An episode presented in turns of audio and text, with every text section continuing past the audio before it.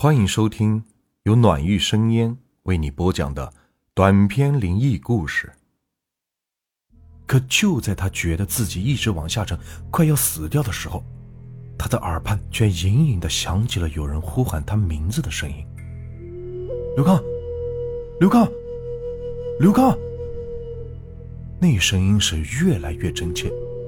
刘刚猛地惊醒过来：“喂，刘刚，没事吧？来。”几个人，快把他扶起来！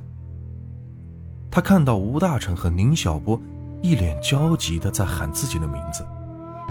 刘刚趴在一个黑水坑里，让吴大成和宁小波扶到了炕道边上。等刘刚缓过神来，把自己的遭遇讲给了吴大成听。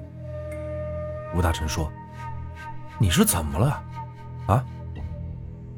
刘刚说：“吴吴哥。”我是不是又遇上什么不干净的东西了？刘刚清醒了之后，觉得自己一定是和上次一样，是见鬼了。吴大成和宁小波听的是面面相觑。随后，吴大成讲起了他们找刘刚的事原来呀，刘刚搭班的病了，他被临时安排到吴大成的班上，可是到了点却迟迟不见他的人。吴大成用通话器问了井上，说刘刚早就一个人下了井。吴大成怕刘刚像上回一样出事这放不下心，就和宁小波在炕洞里寻找。结果，在一条废弃的炕道里边，就发现了刘刚。他们看到刘刚趴在地上，脸浸泡在一个黑色的小水坑里，一动也不动。两个人不知道发生了什么事就赶忙上前相救。事情就是这样。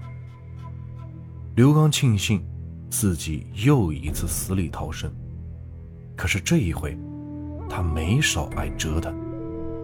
回到家里，又一直往外吐着黑色的水，在床上一躺就是好几天。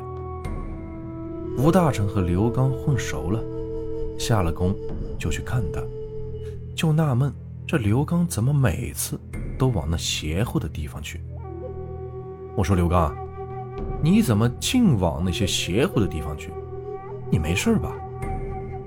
吴大臣说：“刘刚出事的那个炕道，以前透过一次水，一下子就死了十几个人。听说后来被老板用钱把事情给压了下去，但是那个出过事的炕道就从此不太平了，经常有人在那里看到死去的工人。”这是吴大成来矿上以前发生的事他也是听别人说的。吴大成说，从来没见过哪个人像刘刚这样倒霉，总是遇到这些事还劝他请几个护身符带的什么的。这刘刚养了一个多星期才算好，他刚好就被老板叫去了办公室。这刘刚啊。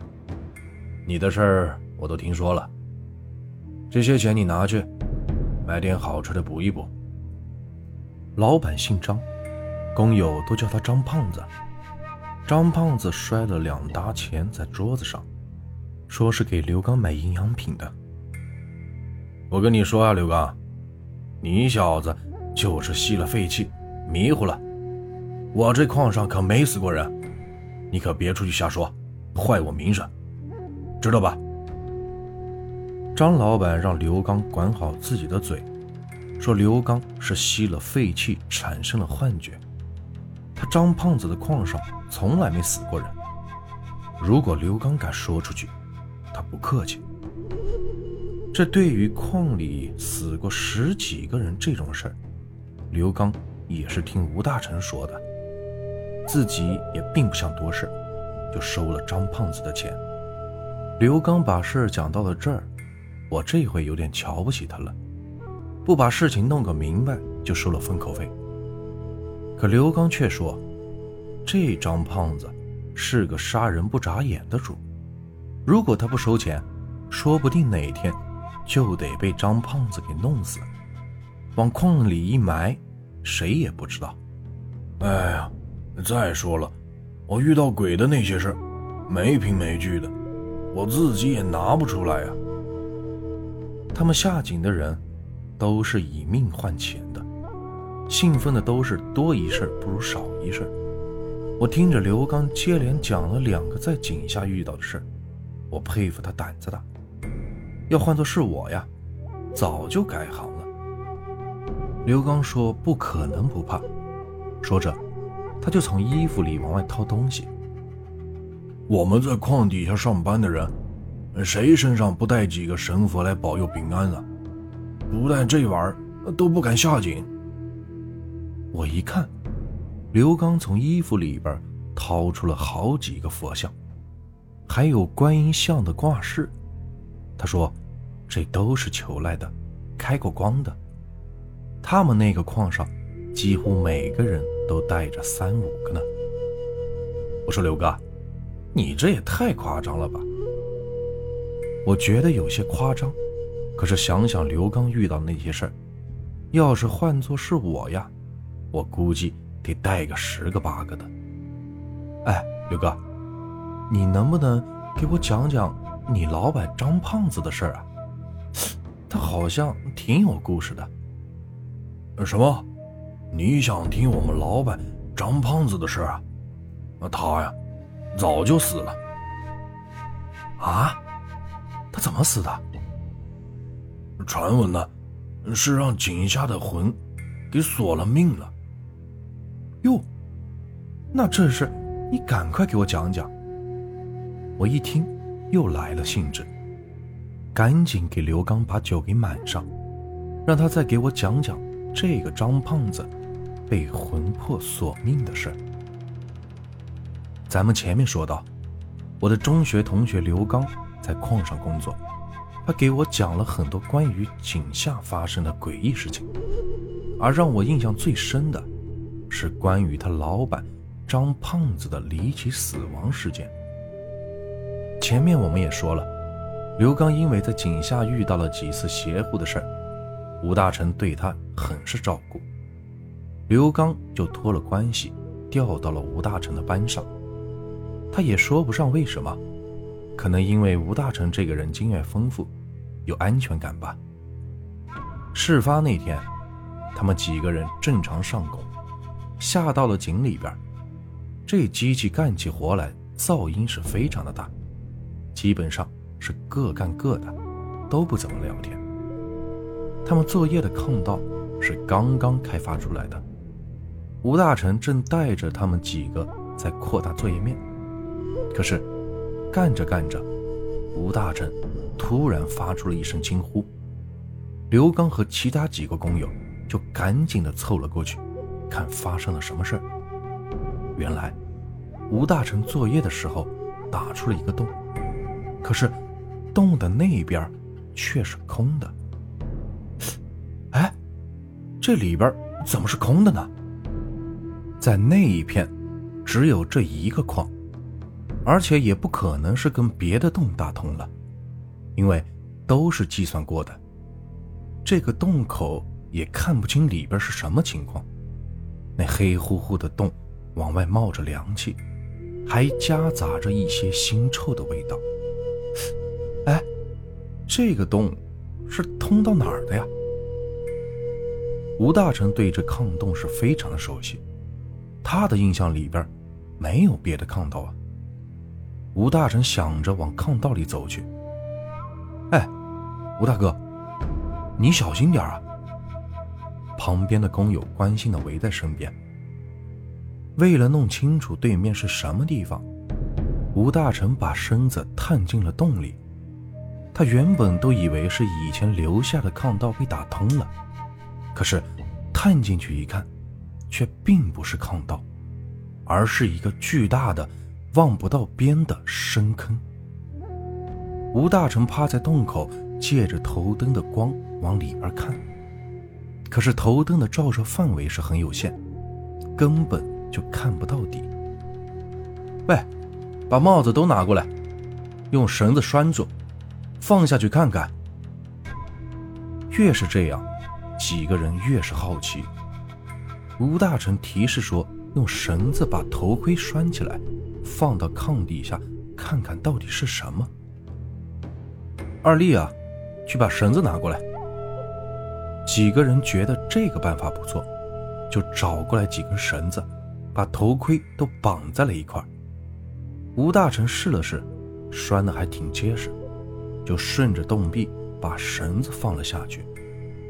这绳子放了十来米也没有见底，一直到绳子续下去七八十米，这才算到底的。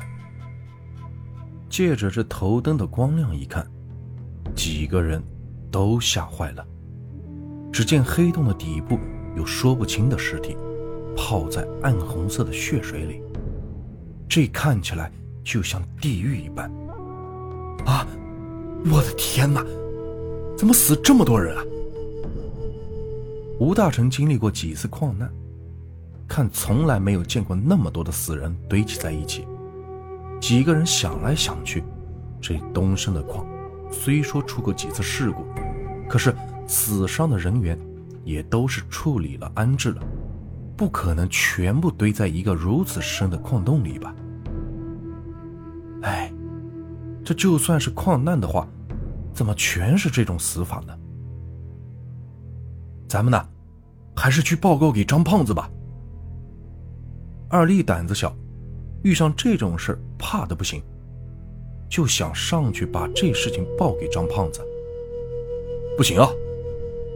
吴大哥说：“如果真的是矿难死去的工友被咱们发现了，张胖子是不会放过咱们的。”啊，吴哥，那你说这这咋办呢？我们都听你的。吴大成知道张胖子的为人。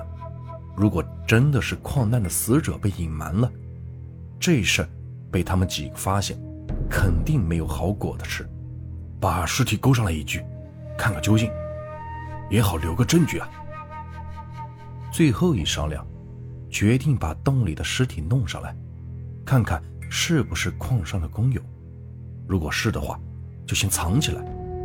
要是张胖子做了手脚隐瞒了，也要先留下一个证据啊。说干就干，二力找来了一个钩子，拴在了绳头上。勾住了，好，用力拉。吴大成把钩子放进洞里，勾住一具尸体。快点用力，快快上来了！三个人一起发力，把勾住的尸体往上拉。让几个人奇怪的是，看体型，这尸体应该是有些分量的。可是拉起来却并不觉得有多沉。尸体被拉了上来，几个人轻手轻脚的把尸体放在了地上。刘刚，你那边扶好了。扶好了之后放下一看，三人仔细观察，发现这拉上来的不是人的尸体，也不知道是什么东西，反正长得是人的形状，甚至有五官。有四肢，离得远了，任谁看也都会以为是一具尸体。这吴大成胆子大，他蹲下身去，就在这个人形的尸体上拍拍摸摸，但是他也看不出这到底是个啥。他用手捏住一个凸起，稍微一用力，就掰下了这一块。这又像石头又像木头的。那到底是个什么东西啊？抓在手里一捏，这玩意儿还有些许弹性。没见过，也没有听过，不知道这到底是个什么东西。这到底是个啥呀？怎么长得这么像人？最后，三个人商量决定，有吴大成守在那儿，刘刚和张二丽回到井上去向张胖子报告。井下挖出了一个万人坑，这消息不光是张胖子知道了，整个矿上的人也都知道了，一时间都涌到了井下，想看个稀奇。很多矿友私底下商议：“哎，你说，这是不是啥不好的兆头啊？”“哎，谁知道呢？先去看看吧。”吴大成打穿的洞口已经被扩大了，几十个人争着抢着去看。哎呀，这玩意儿怎么长得跟人一模一样啊？哇，这也太多了，有上百个吧？这到底是什么呀？有人扯来了电线，放了几个照明灯下去，把洞底照的是通亮。就看见洞里暗红色的液体里泡着足有上百具类似人形的东西，看的是让人呼吸不畅，头皮发麻。大家都纷纷猜测这到底是什么，可是，一番争论下来，也到底说不出是个什么。我说。这这会不会是电视剧里的古墓殉葬坑呢？什么古墓殉葬坑？你不是看到捞上来的那个吗？这根本就不是人，咱这也不可能有古墓的。这矿上打杂的七叔也跟着过来看了热闹。七叔年纪大，在矿上混了一辈子，他声音颤抖地说。洞底的那些东西，像是传说当中的矿疖子。什么？七叔，什么是矿疖子呀？你快说说。大伙一听七叔知道这件事，就围着七叔让他说一说。这种东西啊，叫矿疖子，是个诅咒，也是种预言。这矿里有多少矿疖子，这矿上就要死多少人呢？七叔说，他也是年轻的时候听一个老矿工说的。这开矿的最怕遇到的，就是矿疖子。有矿疖子的都是肥矿，很多东西，但是你得拿命去换。这矿里有多少矿疖子，就得死多少人。这死的人够了，这矿才能太平。啥？七叔，那咱矿上的人不得死绝了呀？我说七叔，这是真的吗？啊？谁知道这是真假？大伙一听这么邪门，就数了数洞里的矿疖子。足有上百具啊！这整个东矿加起来也就一百来人。如果七叔说的是真的，那不得全部都死完了？不，行，我得找张胖子结工钱。我不干了，我我可不想把命搭在这儿。一些胆子小的、惜命的，吵着嚷着要找张胖子借工钱走人，不干了。这一旦有人带头，就有很多人跟着去了张胖子的办公室。可是呢，去了办公室提了要求，话还没有说完，就被张胖子的手下打翻在地了。妈的，这合同没到期，谁他妈想从矿上出去？井里的事儿，张胖子都知道了，传言他也听说了，他却没太当回事儿。这地底下什么事都有可能发生，他开矿这么多年，早就是见怪不怪了。我跟你们说，都听好了，谁敢胡言造谣，挡我财路，我可不答应。大龙啊，哎，老板，明天早上让炮手多准备炸药，把那个坑给我炸了。是，老板。张胖子皮笑肉不笑的撂下狠话，让我们这些矿工老老实实的干活，然后就吩咐打手大龙多准备些炸药。第二天一早就把那个洞给炸了。这张胖子发了威，所有人都怕了，又有打手在，又有打手在这看场子，也就消了离开的念头。也都希望张胖子能摆平这事儿。第二天一早，几个炮手准备好了炸药，等在张胖子门前。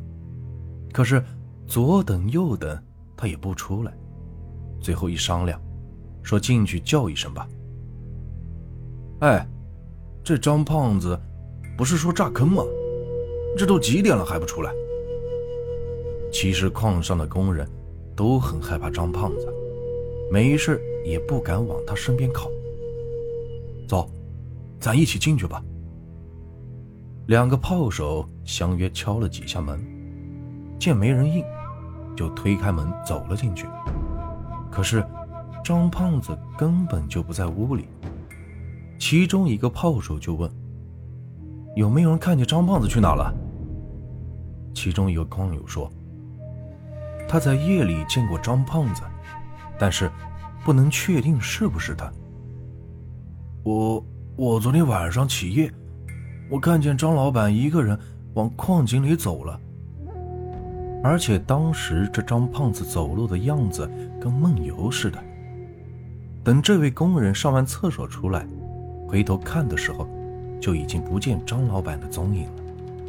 他以为自己迷迷糊糊的看错了，也没有当回事，就回去睡觉了。在场的工人们听他说完，都觉得很蹊跷。这矿上的人都知道，张老板惜命呀，从来不下井的，又怎么会半夜独自走进这矿井里呢？再联想到说。这张胖子走路的时候魂不守舍，大家都觉得不好，就都冲进了矿井，跑到了那个深洞。当大家看到这里边的一切的时候，大家都愕然了。张胖子死在了深洞里，眼睛瞪得，嘴巴张得老大，就像看到了什么恐怖的东西。他泡在充满血液的池子里。特别吓人。张老板死了，这活也没法再干了。矿工们都在传言，张胖子是矿街子所走的第一条命，还不知道得死多少人。这张胖子死了没多长时间，这东升的矿就被另一个老板接手了，还把以前的矿工全部都辞退了。刘刚他们在离开的时候，就发现这矿上拉过来整整一车的猪，这猪被赶进了矿井里。哎，我们这东升的矿就到这儿了，这后面的事我都是听说来的。据说那些猪是新老板用来献祭的，而且那位新老板也的确是靠着那矿。发了一笔大财呀！怎么着，刘哥，这就喝多了，不行了。刘刚也是因为没活了，这才回到了老家。那天我们哥俩都喝的是酩酊大醉，睡在了饭店里。后来呢，他找了个保安的工作，因为是夜班，也没少遇到邪乎的事儿。用他的话来说。就是倒霉的人，见鬼都比别人多。这事儿也就这样不了了之了。这个故事啊，就结束了。如果你们喜欢我的故事，别忘了订阅、收藏和关注我。接下来会有更多有趣的故事。感谢你们的收听。